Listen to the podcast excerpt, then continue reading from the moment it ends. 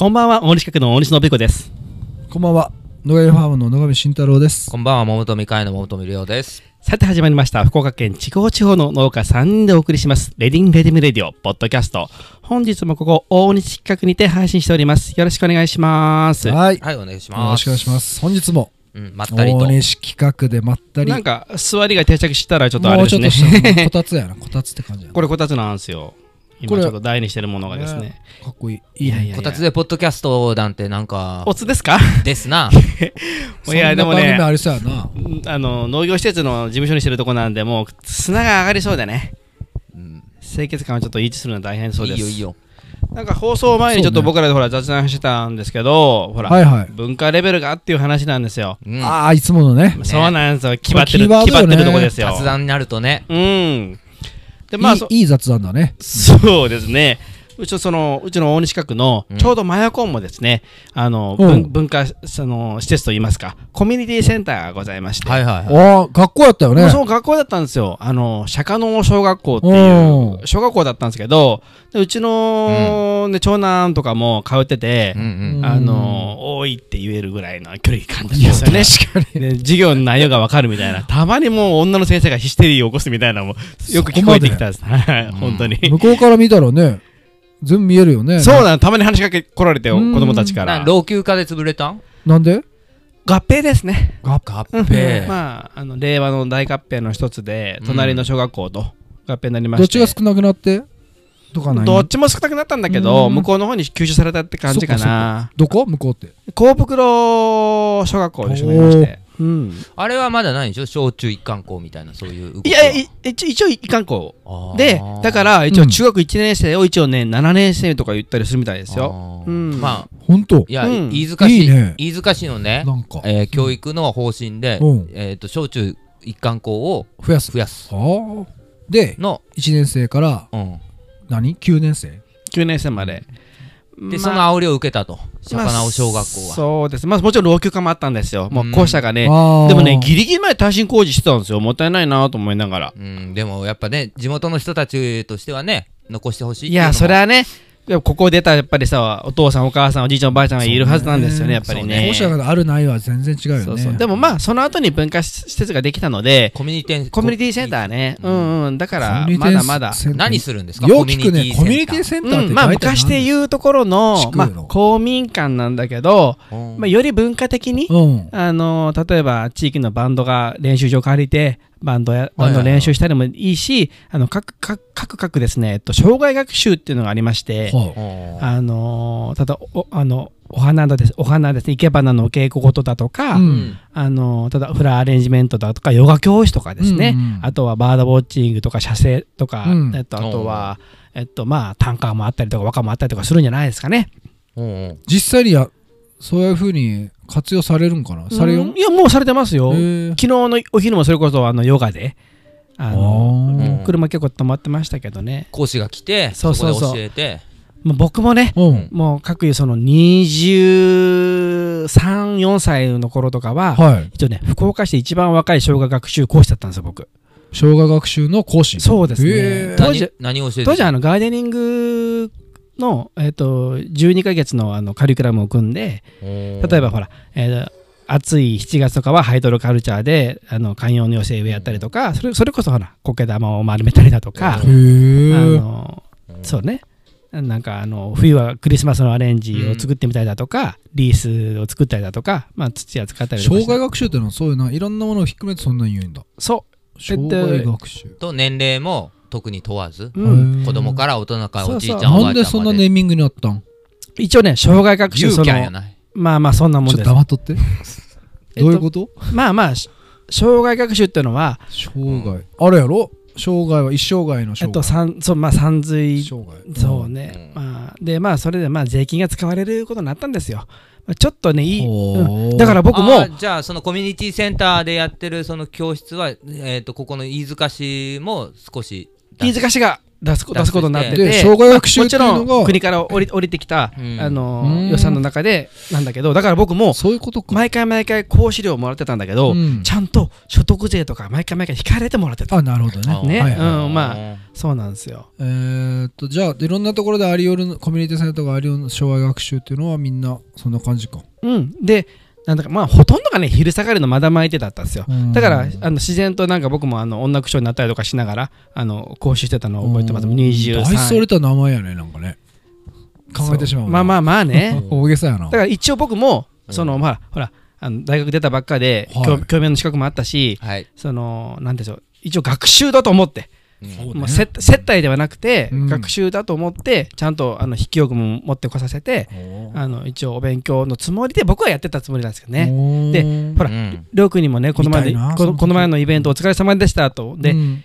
一般の方うん。エンドユーザーを相手にしたわけなんですようん。りょうくんとかはね。うん。もだからもう僕ももうそんなそういう小学習が離れても十何年も経つけど、うん。今この年になってさりょうくんも偉いねって言ったんよ、うん。僕ら花農家っていうのは、うん。エンドユーザーからだいぶ遠いと存在なんよ、まあで僕ら側から歩み寄っていかかないとエンドユーザーにはたどり着けないよ。だって中にうん。市場さんがあって卸屋さんがあって花屋さんがあるよね、まあうん花屋さんを建ててやるから僕らがこう出張っていけないっていうのもあるんだけどそうん。それは野菜農家とは違うよね。そうそうそうそうそうそうだからねりょうくんもよう踏み踏み出したなと思ってさその話をさっき雑談でもしよったんですよねえけどそれはそうやねそれがね普通はね、うんエンドユーザーとかを相手にすると言葉悪いけどねちょっと疲れるんですよいや別のねちょっとねいや、疲れてる。疲れ方の疲れる疲れる。種類が違うこれあのー慣れいやほんとそう思う。慣れはちょっとあるんだけど、それをねりょうくんさらに踏み踏み込んで踏みこ踏み込んでいくっちゅう話をさっき聞いたんよ。すげげえなと思って。もう僕とかもうめんどくさくてやってらんないんですよ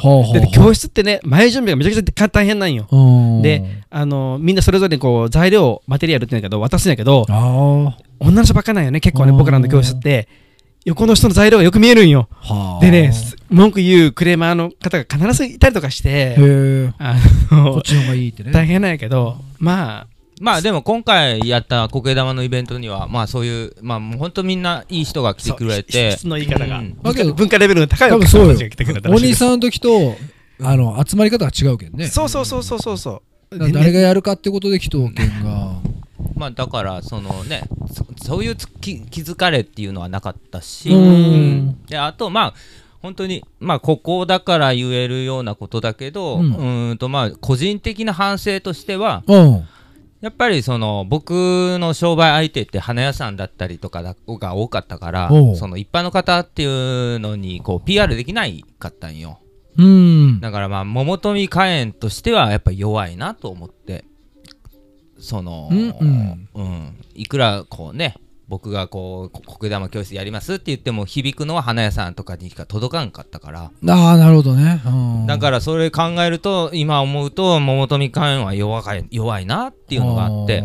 まあそれはまあしんちゃんのも、まあ、ちょっと話したかと思うんだけどうん。結局じゃあ地産地消とかも結局言っても響か響かんのよ、うんうん。今の俺では。だからそういう意味ではちょっともっと次か、えー今後？うん。桃富花園の認知とか影響力とかうん。そういうところをちょっとしてこうかなと本気で思った。なるほど。うん。年配量上げていくっそこてね。そう。うん。やればやるほどやっぱ感じるもんな。そうなんよか。ね悔しかったあな悔しいようねん。いやもともとそういう立ち位置だから花屋さんを建てるためもやっぱり僕らは控えめにやっぱおおったんよね。うん。で花屋さんの仕事を食って食ってるようなもんだったから、うん。ちょちょ直に売るとね。それで直に売りながら花屋さんにも卸してたらやっぱ花屋さんいい顔しない花屋さんも出てくるわけよ、うん。だけどそこから控えてたんだけど難しいとこやんねうほんんそうそう。まあだからそこのバランスはうまく取ってこうってたつもりだったんだけどね、まあ、うん。ルッカさんと一緒にコラボイベンぼトっていう僕はに逆にねいろんな、うほらりょうくん花屋さんからのこのもう一目置かれてるからその花屋さんに DM みたいなやつお教室やりますっていうようなチラシを置いて置いてもらってさ、うん。花屋さん難しいからお教室ばっかやってらんないのよ、うん。でそれを肩代わりしてる面もあって僕はいいと思うよね、うん。花屋さんからそこ花屋さんか経由で行ってもらったらその花屋さんもその顔立つやんって思うよね、うん。いい教室を紹介できてみたいなさ。俺けどそのりょうくんのえーまあ今はだいぶ変わったんか分からんけど花屋さんうん。で花の農家うんとお客さん、うん。エンドユーザー。うん。の関係。うん。前はほらね、直接自分が売るんじゃなくて花屋さんを通して。俺ねどっかでだけどちょっとなんか限界が来そうな気がする。うん、それはね、だけどそういうのを、うん考えた。だけどそれがもう今、うん。来よんのかなと思って、うん、理想はあったと思う、けどなんか自分がやりたいことをつやり始めると、うん。進めていくとそこになんかなん無理をか感じるんじゃないかなと、生実家ね、なんかインスタで宣言もしちゃったっていうのもあ、まあ、ちょっとあったんだけど、まあでも、なんか、今回はかなり考えた。今までのそういう考えだけじゃないで、最終的にルッカさんと一緒になってもっとよより良いものをするためには、桃富は強くならないかんと。いやもう出てかないかんと。ということで、うん。来年、うしんちゃんのところで一回売らして。え？もちろん。あそういう時にうん。今度自分も考えるんよ、あうわ俺弱いと。ネームバリュー弱い。呼びあの引きがない。引けない。お客様も呼べない、うん。はやっぱもう悩みやね。悩みや。本当に。ああ。のー、そういうことばっかり悩みたくないけんまた畑に戻るというか。畑の仕事をもっと一生懸命すると。あ俺お前の立ち位置はどこだと。ここやろ。まずここも頑張らないかんやろみたいうん。ななんかそのね繰り返しなんよねだからそれがまた自分のメリハリはあるのかもしれん。うん。うん。表現の仕方でねまた。そうそう。だから先週も言ってたけどそのやっぱは導入入りがさ、うん。農業を始めるってなった時に最初は、農業ってこうでこうであるべきだよって農協に入って、うん。えー市場に出してっていうのが農業のスタイルだよっていうのがずっとあったから、そうねで今いろいろね、うん。選択あるじゃない、うん。営業にしても売り先にしても、うん。誰に対してどうあのこう誰に売りたいかとかさ、はでそういうのを考えていくうちにもちろん大事大事っていうかそのいいんよその農協に出荷してロートして、えー東京関西とかにどんどん出すっていうのも一ついいんようんだけどまあみんながみんなそうでなくてもいいと思うの。うん。でやっぱ今ずっとやってるのはこの町の文化レベルの話もしてたけど、うん。やっぱ町をもうより良い町にしたいっていうのが、うん。やっぱ強くどんどんどんどん出てくる、うん。そんなかそうなっていくと個人の営業、えー協力っていうのはわかるな、うん、絶対必要で、誰かのためにとか何かのためにとか言う時そう思い出すとうん。なおさら自分のことをも考え出すというかねうん。自分の影響力何も助けになってないような気がするんよ。そうなんだよな。それが一緒にやることによって相手のためになるならいいけどそんなプラスになってないんじゃないかなと思うとうん。誘ったりもできんわよ。なるほど。あのうんうんうん開催したりすることにもちょっと引け目を感じるというか。わかるけどさ本当にわかるけどさずうずうしく行こうよそこ。マジで。ずうずうしく？うん。でもそれがさ最終的にそのそのイベントの売り上げとかにもなってくるやん。わかる。うん。わかる。それは本当にあって。で主催側っていうのはそこの責任もあるやん。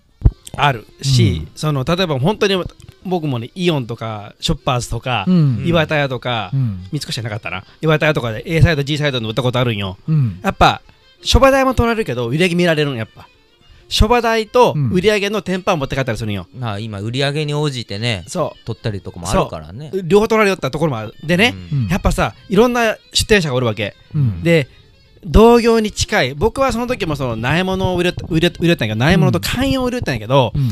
それとね近い山野草を売りようおじさんの子おったわけ。うん。結構ね単価高いんよ。なんかいい鉢に入っとってさもうね僕は本当そういう人たちに負けないように、うん。もうめちゃくちゃ一日頑張って売りよった、うん。じゃないと次呼んでもらえないんじゃないかっていう恐怖感もあったしやっぱ、うん。え負けたくないっていう気持ちがあったね、うん、そっかそっか。うん。でやっぱその影響力を考えるわけよ。やっぱ弱いやっぱ弱いね。誰かと比べたら弱いなんてとこあるわけよ。マルシェとかでも俺も結構出店してきたけどそこでもやっぱりねそのマルシェに足を運ぶきっかけになればいいなって思うよね、うんうん自分が出店することによって、うん。でそれでやっぱなんか寂しい感じに終わってしまうとイベント自体がね、うん。あなんかなんかこう力になれんやったなとかも思うし。うん。まあだんだんそれはねさっき言ったようにずうずうしくはなるよ。うんうんうん。考え方はまあだんだん変わってはくる。うん。まだちょっとそこに呼ばれて出るのと主催して迎える側になるっていうのはやっぱ全然違くて。違う。全然違う責任を感じるわけよね、うん。でやっぱもっとね楽になんかお客さんも来てもらってうん。なんか接してもらえたりもちろん売り上げが上がればいいなって楽にね、うん。そこが。だからそこがキツキツでなかなか予弁っていうのはちょっとだからやっぱ情けないなとは思うよ。普段ね農業っていう仕事をしながらの別のイベントになってくるとそうね。あのまあ言い方悪いけどうん。インスタ一つで集客できれば一番楽なんや。うん。でもそれができないからじゃあポスティングしたりとかうん。そこまで知ってイベントって言ったらやっぱと続かないような気するんよ。うん。でも折れ折れるね。でもねできる人はできるのよ。インスタ一つポンって上げてボンってそうそう。くるのはわかる。わかる本当それを、やっぱそれぐらいなんないとやっぱ続かないし。ってことはやっぱり自分があのーなんやろ自分がやっている仕事うん。頑張らなと思うよね。そうね。そこがお客さんっていうか、惹かれるものをねそうそう作らないかんし。気づいてもらえるような存在になりたいね。そうなんよ、うん。しんちゃんあとさあ。あのーアップヒルストアでやりよるイベントは、いろんな人呼んだりとかするのは、うん。もうちょっと自信持っていいような気がする。そんなそんなないですよ。だってうん。あそこにわざわざ来るお客さんっていうのは、うん。絶対つながるけん今後ともさ、うん。それはありだと思う。絶対。でであとそうね。うん。あとまあ偉そうなこと言わせてもらえるとうんりょうくんもいろんなところでさうん。今年から出店出店してもめ確かにめんどくさいところもあると思うよ。例えば夢タウンで出たりとかイオンに出た出出たりとかしたらいろんなお客さん来るけんはっきり言ってめんどくさい。うん。もうね、自分のお客さんにならないようなお客さんも相手せないかんかもしれんけど、その中でもね、2、3人、さ、いうん。いい仲になればさ、うん。今後つながるような気がするんよね。いや出店はそういう感じと思う。うん。あのねほんとそんな感じよ。めんどくさいけど見ね。見向きもされん時だってあるっちゃけ歩きよって他のところは行くけどううちの前には来んとかね。あるっちゃけいやそんないやいや、うん、いくらでも。怖いか怖い顔しとったよねそうだな あそれもあるかもね。シャッター閉めるけど。わかるわかる。う。ん。なんかそういうのもあるよな。うん。りょうくんもほら、なんだっけ、ほら、なんかちょっとね、なんかこう、寂しくなりそうなイベントがあったらさ、誘ってもらえればね。あのあー。うちないよ、ないよ、一年中あるけんさ、うん。持っていくのに。横で売るのに。そうねまあだからポーンと一回やってどれだけまあダメでもいいんだよね。どんだけ認知今あるのかってまずうん。自分の物差し作って、そこからどういう風にしていくっていうのをスタートでしてね。そうね。物差し。いいと思うよ。まずそこからですね、うん。立ち位置知るってのもいいしね。うん。でどんどんどんどんなんかそれでお客さんがいろいろね。まあけどちょっとずつまあハートは強くなっていくなとは思う。ハートな。ずっとしよったらやっぱ。ハートな、うんうんうんまあ文化レベルですな。そんなのも。ああけど今度はだからそのねそういうのはまあ自分だけで考えずうん。なんかな行政ともちょっと話せるところあったらもうちょっと歩み寄っていこうかなっていう感じやけど。うん使えるところはね。使えるって言い方悪いけど。歩み寄り方はうん。うんお互いに分からんやったなら、うん。ちょっとずつ試していって。あな両方にいいなんかなん関わり方？はいはい。はなんかできそうな気もするな。できそうじゃない？うん特にほら、あの、しんちゃんのいる京成町はいわゆるスモールオフィスだからさ、いやほんとね。うん、だから身動きは軽いと思うよ。やる気な,、ななってさえくれればね。いやその京成町も最近は 農地が宅地化なってきて、うん。人口増えてきてるような感じがしてね。あのーあとは宅地にはないよんかね。あないよね。あるよ、うん。で保育園できたりとか駅前にねうん。大きいのできたりとかへでー。マンションもどんどん建ってんのよへねー。ただあんな駅前ね宅地もできようのになんで公園とかないんやろって。駅前駅はいはいはい。前難しいよね、なんで駅前あんな駅前無駄なことしとんやんだから駅がねかんいかん。こんなこと言ったららいかんね。京成町って主要な駅なんよね。最寄りがでかいでしょ。いやかでかいよ。かましとかそそこら辺もねね。最寄り駅になるから。そうそうそうなんか昔聞いたけど結構な黒字路線、えー、路あそうなの？うん、そうそうそう京成はね。へえ。だからほら多いやん。ででただねみんな車で来るんよ。どんどんどんどうんん。遠いからね、そうね。だからあんまりそのなんていうのかな。駅前駅らへん駅周辺でじゃあ時間作る歩いてね使うってことはないんだね。歩いて駅から歩いてどこかっていうよりも通勤通学。駅からのアクセスがね。そうそうそうそう。確かに僕もほら20年前の話だけうどん、えっと、福岡新までその電車通学しとった時にうん。能形から僕は乗るんやけど能形でしょ、はい。でまあ飯塚新飯塚で結構乗ってくるんやけど、うん。その後ずっと乗ってこんのよ。でうん。も京線でガッと乗ってくるもんね、うんそういう駅やね。多かった確かに、うん。うん。京線の人だけじゃないけんさね。そうなんよ。そこら辺ずずっと広いけんさ、うん。だから特急も止まるきね京成。そうなんよ。特急が止まるよね。止まる。ね。まあだどっから止まらないねかんけんまあ止まらないかんだけど特ね。けどやっぱ小さな子供とかがね俺は公園連れて行こうってなるやんなんかなんかそういうこれからだろうね。だだっ広くてさあのだだっ広い農地があるけんさ。そうね。うん有効利用やろうと思って。その建物建てるよりかはなんかみんながこうね集まって遊べるようなとこ？そうね。そういうのも作っていけるようにうん。なんかいいね。努力しようと思う。あのね そこは。うん僕も公園が大好きでう、ん。もう大学の大学の頃はもう公園の設計ばっかりしとったんよ。は？マジで？そうよそういうのは。あ造園からあ造園そうそうでねあー公園できる人がおった。公園を設計するので公園法ってあって一番小さい公園は児童公園って言うんやけどん。決まったのそれはもうねいわゆるその何平方とか？そうそう。それは宅地がないくつがあったらそうもう児童公園はその作らないかんって決まったのあ逆にね。公園法そはいはいはい。あだけんなあのちっちゃな児童公園うどこにもあるやんあるんやねちっちゃしてないやつがね。なもう草草刈りもできてないようなところもたまにあるんだけどそれは公園法律で決め決まっとん作らないかんって決まっとん各地あれ集まってるところ確かにあるね。決まっとん。でその上がその運動公園ができたりとかへあえの外まあ、外区公園っていうんやけどね。そうそういうのができたりとか。決まっとん。児童公園を何個も作ってそこ動くってのも面白いね。回遊するのも。うんあコンセプトごとにさ。うんだから小さめのプロデュースみたいなのでもだけん僕はあれよ。色を変えるんよ全く。あの大学のうん。あの卒業式にうん。その担当の教授からもらったのはうん。公園用の遊具のあのカタログやってそれいいよ。分厚いのもらったよ。それ古いやつ？古いやつやもう面白いね。大学のやつもらったんやけど。そう企画が決まったんやもういろんなそのカバのやつとかゾウさんのやつとかさいろいろあるんよ。あ実際まあ普通に調べればさ遊具の会社とか出てくるけん。それもあるんよね。聞いて聞いて。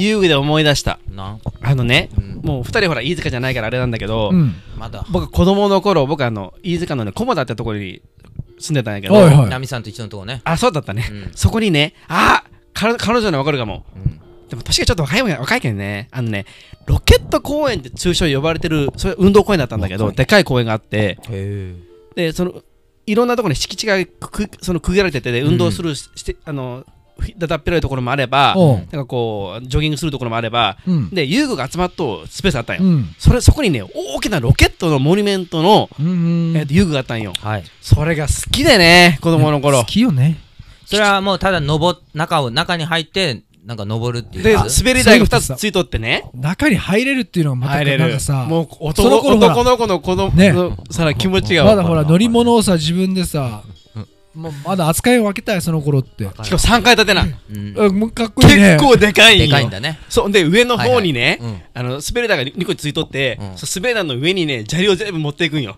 あ で一気に下ろす落とすんーやけど。うん。なるほど。そでねそれさもう大人になって久しぶりね子供を連れてその、あうん。うん。あのロケット公園に行ったわけ。もう大ショック。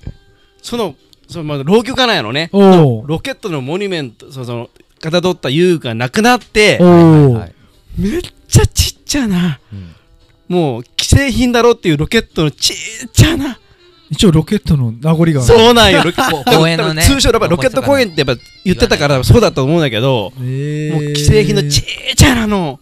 ほんともう1.5メートルぐらいの。ほんと。羽だけ上についたようなやつになってたらもう大ショック。いやけどあのさうん。ああ今日話しとったのもあったな。その砂場はなくなってきたやろ？砂場あれ衛生的にやろ？うん。衛生的にもだしあとなくなもうね俺ぜまだ忘れてないんだけどうん。なんかやっぱ覚えてんのが手を挟んで落としてしまう事故があってう。んそれからねなんかずーっと遊具があなんか変わった瞬間があったなと思って。あったよ。あの揺れるスイングするやつは全部なくなそったね。で今まだそであるところ撤去できんところももうロープで縛ったったりとかしてそうそうなんなら鉄棒もダメブランコもダメばいえ怪我するときはするさ。そうなんや。サビとかもうねん。ああでもさ俺ね昭和の昭和に建てられたもののうん。無駄昭和で作られたものの無駄が好きなんよめちゃくちゃそれは男男の子みんな好きで僕それだけを見に北九州に行ってて。あるよね。で今。コンクリートでできたさほらいや車がねうん。上に登れるとこあるやん、はいはいはいはい。もうめっちゃ好きだよあれが。いやうん。昔ってうん。無駄に曲線があるんよ。なるほど。これってね今はもう無駄なんよ。いやもうめちゃくちゃ無駄。全部箱になっていくやろ。はいはいはい全てを削って削って一番作りやすくて。だって家の家家で一番流行ったのは 2x4 っていう作り方で、うん。それがほんと無駄がないんよ、うん。柱もいらんくて、ね見渡してほしいんよ今。あのねもう使われてない古いやつでねほんといろんなところに変な曲線が入っとったりして。へー。もうめっちゃかっこいいなと思うよその無駄なことをできた時代。時代ね。あどんどん作っ作ったら売れる時代よはいはいはい。今はもいうや高度成長期できたような寂しいよ。寂しいやん。遊具もそうやけど。そうね。聞いてきてその遊具の話が続きあるんちゃう。だけど僕飯塚市のその公園整備課に行ってう。んその当時のロケットのモニュメントの遊具のその設計図クレッチに行った一旦行った。へー。青図があったらクレッチなかった。ないかな。作れそうじゃない？けどなんかね。子供だけかあれが大きい感じなんかでもやっぱ大きかったと思うんやけどね。大きい。うん。ね。いやー公園っていいよなやっぱ。いや公園がねほら公園デビューなんていう言葉もあるぐらいだし。それはまあそれは親じゃない？いい方じゃない方だね。そうだ。ああまあ公園な。だけどそういうのをね。いやだって今子供たちがさいい子供同士かよ。小学生でもさ友達で遊ぶのにうん。アポイントメントがいるんよ、あははなんか言ったね。うん。こうもうなんこれみたいな。あのー、ほら子供が勝手につけるじゃん名前。これなんとなくね。それこそロケット公園も正式名称は違うんだけど。違う違う違う違う違う。まああれはいいよね。だからそのこそのわかるわかる。町の子供のシンボルなんだろうね、大人が決めたことじゃなくて、うん。そうそうそうそう。なんかだからそのシンボル的なものっていうのもね無駄やないあの今あのいつからかやっぱその子供はね今の今の子供はゲームとか YouTube とか、ね、携帯ばっか見て、それで遊ばんみたいな感じで言われるかもしれんけどそれは多分遊ぶ場所もないんだ。よ、縮小してああ。制限し始めたけんがおのずとそうなっただけでうん。どんなにゲームしようがね家で遊ぶ協力交代もね公園に連れてったら勝手に遊ぶよ。なんかそうだね、うんうん。もう修正というかねやっぱそれはね時代とか変わらんちゃんね。ずーっと遊ぶと思うんうちの子も遊具好きやったあのう思う。すごいすごい好きやった。ただねやっぱそのやっぱこう事故とかなんかあった時に誰が責任取るかっていうのが今までだったらうん。自分たち自分？自分はとまあお親がまあまあだけどそれ今はすごいやん。その市とかその行政に文句言ったりとかで何もかも全部変わってしまうやん。だだけどそしたらもう絶対戻れんやんねそんな。うん。いやけどやっていいんやないかなもうでまあやるしかないか。いやほんとそれ。でそういうのを OK ってする親が親が増えればいいんじゃない？うん。増そうねえるでしょ。それかみんなで見る。うん。それが一番なんやけどね理想は。うんうん。うんまあそのいわゆるコミュニティコミュニティ力っていうかなかなかね何でもち難しい地域のすぎやもんね。地域のつながりがやっぱ薄まったよねやっぱね。うん。僕らの子供の頃とはだいぶ違うよね。だって隣の人間の顔わからんもんね家のね。っていうね。うんね。うん。まあな。いやほんとそうや。言うよ。都会の方もそうやし。みんな。都会もそうなあそうか都会もな。そうそう。そうよ都会の方がそうか。世知辛いですか？うん。でもあのまあでもさ考えたらその食べ物とかさうん。他のものはクオリティが上がってってんだからさ、うん。なんか楽しみ方っていうのもさもっと上がってってもいいと思うんよ、な今ほら遊ばせるあ場所とかさうん、楽しむ場所アトラクション的な感じでいろいろ増えとうけんまああのーイオンとか行ったらいろいろあったりとかさ、うんだからね、そこにね、ちょっと集約しとんのはあるんよね。だけど、うん親が考えとる、楽しいやろうって、子供がこうしたら楽しいやろうっていうのがちょっとずれとんよ。あれが一番ののがキッザニアなんよ俺がおー。あれなんか俺ねあれはあれの世界があってさうんあれ子供が純粋に楽しめるかって俺は思ってないしでそれそれやんならもうすいろんな職それなんかあるもう決められてるやん消防警察はいはい。ピザじゃないもっといわかるわかる。ねうん。選択もうその中のやん？職業はそんなもんじゃない。今から確かにもっと増えるしね。うん。あれは大人のエゴってそうなんよ感じですか？うん、俺それはそのさっきのイオンの話もそうだけど、親が考える子供はこれはしたら楽しいやろうな。でエプロンが、うん。でエプロンつけてる子供可愛いっつって写真撮ってっつってだけどそれは子供の意味何にもな親が撮りたいその写真を。そうそうそう。そうあだけどそう思うとたただだだっ広い広場に連れてった方が実は子供は虫捕まえたりととかさ。か土を触ってこねたりとかいう経験も自らがやっぱね、あのね5歳児と今一番下の子供とか見ようけど。あ2番目もまたそうやけど。ただ走るんよすごくない？ただ走るって、うん。純粋に子供見よったらさ。でもしんちゃんもしてたんよ。そうしょったしょったうんただ走る。俺もねただトンボ取ってたよ。こっち帰ってきたら。すげえなと思っずーったと一日中。ただただ走ってなんかもうゲラゲラゲラゲラは言うんよ。それっていいんだ追いかけっこしてさ。あいいねってやっぱだけど親がなんか結構親の都合やったんよ。うん。なんかのついでとかで。多分俺は俺はそうかな多分実はそういうところの方が子供は楽に楽しめとったんや。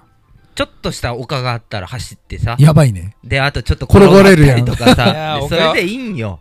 転がれるって楽しいよ、お まだ思い出すね。うん。思い出す思い出す。あのなんか遠心力というか。で転がる時に。月虫がいっぱい食あっててさ。ひっつき飯？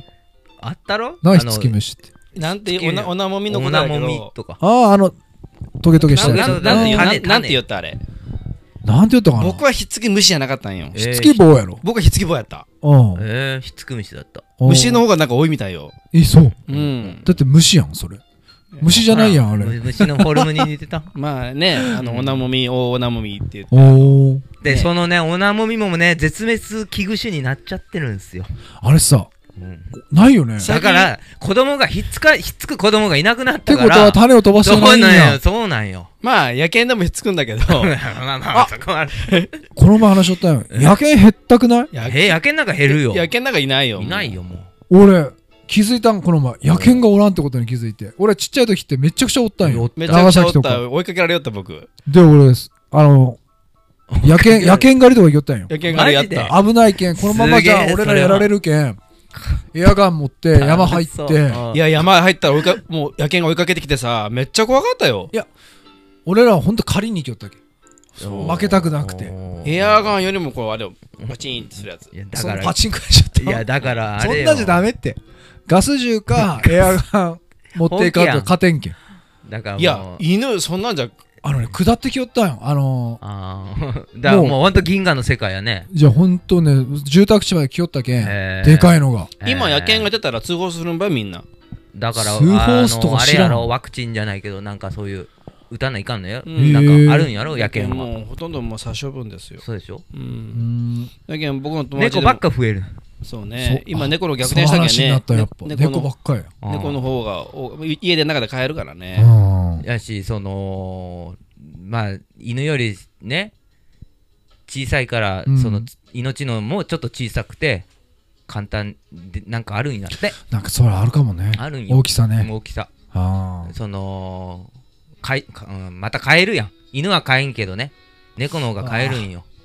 ー気持ち悪いあごめん。いやいやいや。僕も実家ずっとあの犬を飼ってきたんやけど僕ね猫のフォルムの方が好きなんよ。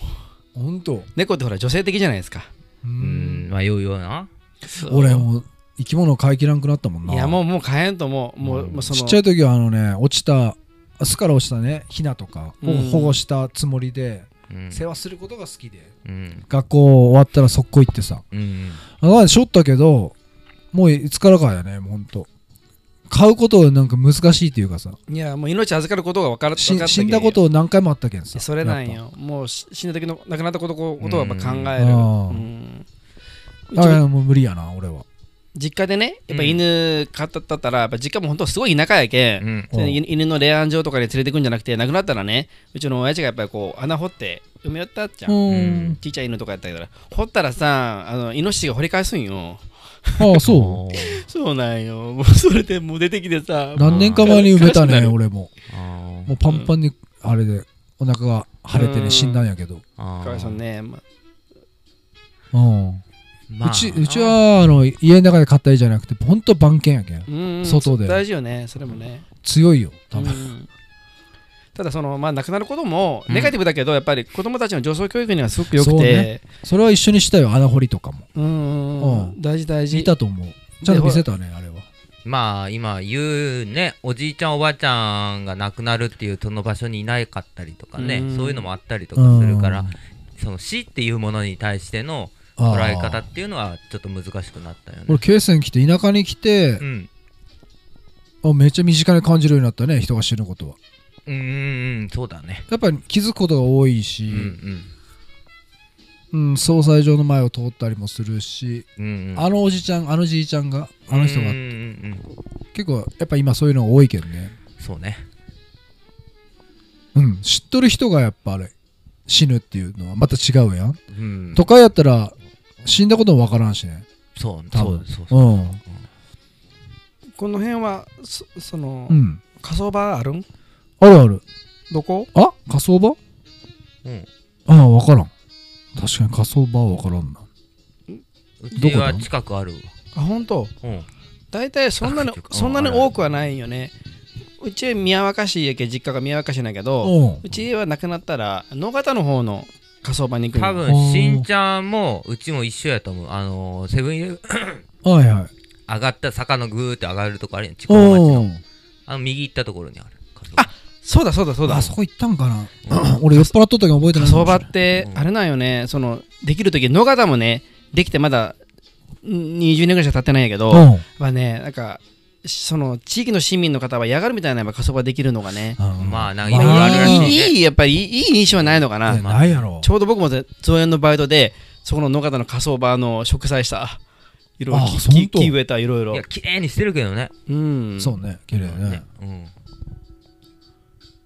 ね。あの火葬場とかでやっぱ子供が遊びよるやんやっぱ一緒うん。に親族。わかんないきね。なんかいいよね。なんかいいよ全く全然いいよ。なんかいいよくない？あのなんかうん。あギャの時間やろ。ップじゃないけどさ。うん。あの死んでさ焼かれよるところと焼かれる人間とううん。んちっちゃくてまだこう今からのうん。うん。元気な子供たちの。うちの子は結構大き大きくても滑ったよ。コントラストが。骨も拾うのも楽しそうだったうし。うん。ん。伊丹十三の映画。うん。お葬式のなんか何個かあったろ？なんかあの なんかいいやん。あの感じ。おお見てねえやな。痛み重造って言ったらあれぐらいしか知らんな。なんかあったろ？なんだっけ？だからほんとだそう大霊界じゃなくてなんかそっちやっけ？なんか。うん。えーじゃあうち違ったかな？要は喪服着てるねみんなでしてその悲しいだけじゃないっていうなんか。で最後みんなでうんうんうん。ね八最後はみんなでそうそうそうそうそうそう。わお酒飲んでうねん。坊さんも飲んでっつって。うんうんうんそういうのもなくなってきたね。ないね今。多分。だからもうほらお酒も飲めないしうん。何もかも今変わって。うん。簡単になってってんね。そう何もかも。そうね。簡単簡単簡易に化やね。うん。うん。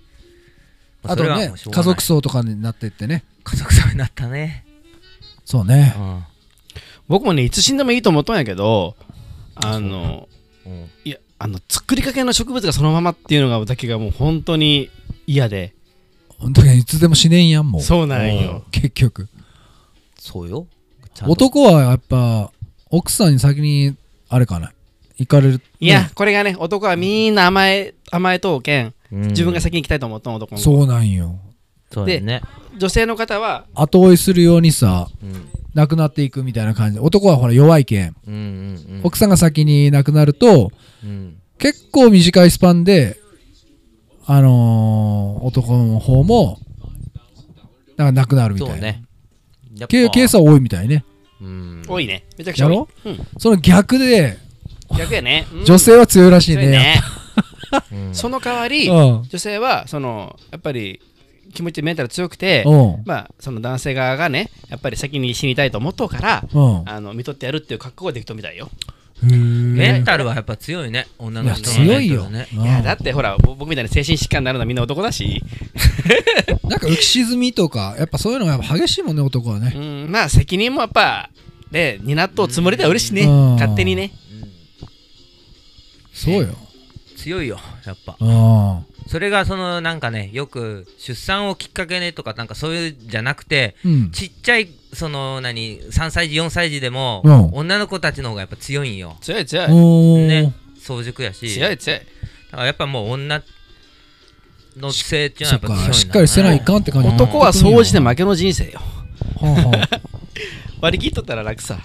だけん僕はそのそ だから僕はいつ死んでもいいっていうのはもうそのいつほら子供たちも、ま、任せれるしあのうん。女性は強いからね。うーん。それだけよ。強い。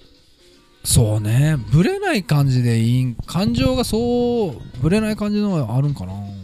ああえてこあなるほどう、うん、ぶれないように浮き沈みにならないように。そこを強く保っとんのが精神的に強いのかな。結果。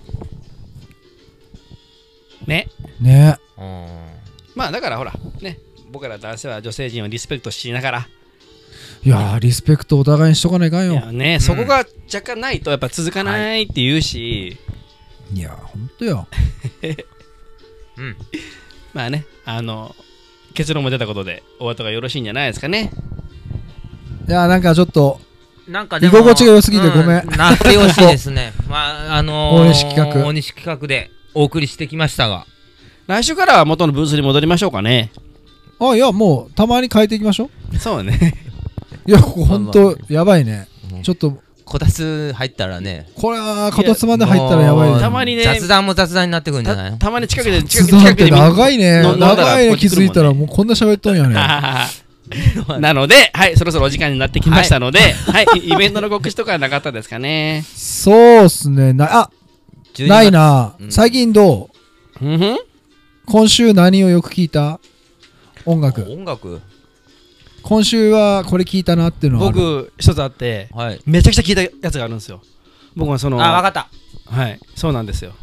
そうでしょ。わかそうなるそうなんです。追悼やろ？そうなんですよ。追悼？うん木村寛さん亡くなって、ああななるほ僕もどうその、もうすごい好き、そのね、音楽も好きだった全く見し、てもないな。いやニューあのスそれを。もう僕ももうニュースが見ないからわかだいぶ遅れたんやけど亡くなったのを知ってもうね男としてすごいね詩人にしてた人一人なんよ。あそうなん？ものすごくね強いユーモアがユーモアがあってかかんやろ？そうかうん愛は愛は勝つよ。ね。うん。なのにダンディーなんですよ。あそんでその芸術とうん。その女性をね本当に真摯から愛した人なんよ。へえ日頃はすごいダンディーなのにそのあそんなイメージがないもん。弱い男性心を歌うん。歌った曲も多くてなのにねなのに女性ファンがやたら多いんですよ。女性ファンだらけ男性ファンは僕肩身狭いぐらい少ないんですよ。あそうなん？そやっぱ紳士やからね。紳士でい言うからやそこが引きつけとんじゃない？女性う、を。うん、ですごいそのやっ芸ぱねあの男はさうん。あんま愛だの夢だのってあんま苦手やん。うんうんうんうんうんいやあんまり俺苦手じゃない。愛だの苦 夢だの結構好きけど。結よ。構結構そういうの好きやけん。ほんとうんロマンチストまあでもまあまあでも本当偉大な方ですよ。いやーだから大ヒットしてね。うんまあ、うん。あの愛は勝つだけはちょっとやっぱりかわいそうだったんだけうど、ん。あのかわいそう。山田かつないテレビでやっぱりだいぶいじられて替え歌で歌歌歌われあったね。て本人はすごく嫌だったんだけどまああ売名するためには良かったのかもしれないけどもう時代や。そうじゃない。そうねバブルだね。うんもういいろんなでその彼はすごくそのフランスに憧れが強くてでそのもうフランス芸術とかにすごくその傾向があってであの自分のファンクラブを解散してまでフランスに移住してそのクラシックのピアノのレッスンを受けてで奥さんもそのプロのバイオリニストでねで一緒にフランス行ってうんうん。あのちょっとフランスの生活をしはてまあ日本に帰ってきたんだけどねその後ね。あそういうところまで全然知らなかっうん。たあそんななんかなんかストイッねクな。そうなんよ。そうなんよ。あの死ぬ直前にねはい。えっと山崎正義がほらあったやん。歌を歌わない事件ああなんか言ったね。あれにな菅さん怒ったらしいね。うん。あそう。うん。で山崎正義が最近なんかライブ歌った時うにん。やっぱそういうことを言われたっていうのがああそうなん。って直接言ったってこと？そう電話で。へえでやっぱちょっともう涙で途中歌えなかったらしいね。僕うん。あそんな優しい人なん優やしいんや。ろすげえな。だけど僕今缶ロスなん。そっか。インスタあげれん。インそスタ。れそれで今日ここ？そういうわけではない。ででねそれで体の調子は悪い。立ち上がれんって。うん。起き上がれんでそうじゃないけどカンロスで。いいよ別にそれであのも でそういう時もあるさ。缶の曲ってマイナーな曲が多くてコード弾き語りしたくてほそのその曲のコード調べてもやっぱ出てこんのよ。うああそうなんだ。けうん。んあのー自分でコードを探ってさあ僕音ー感とかないのにさ頑張ってコードを取ってさあのいつか弾き語りでできたらなと思あいながら。だけインスタ上げれんとだ。いやそういうわけでもないんだけど。今それどころじゃなくいてやちょっと練習練習で。ちょ待って。何？俺もう最後になってしまった。あれ？あのえ？あのほら応募があった方？はい。えっと求人に。はいはい。はもうあらからいやもう毎週水曜日に一あ。日今日もフルで働いてもらいま来したよられてるんですか？はい。ああそうです。うん。ああよかったよかった。よかったよかった。そういえばその話してないなと思ってなんなんか全然音楽の話からこんなになってしまったけど。まあ随時募集まだ。そうですね。もう僕は全然ダメダメなんで本当よね。まあ誰かあの若い男の人でも。甘露やし今。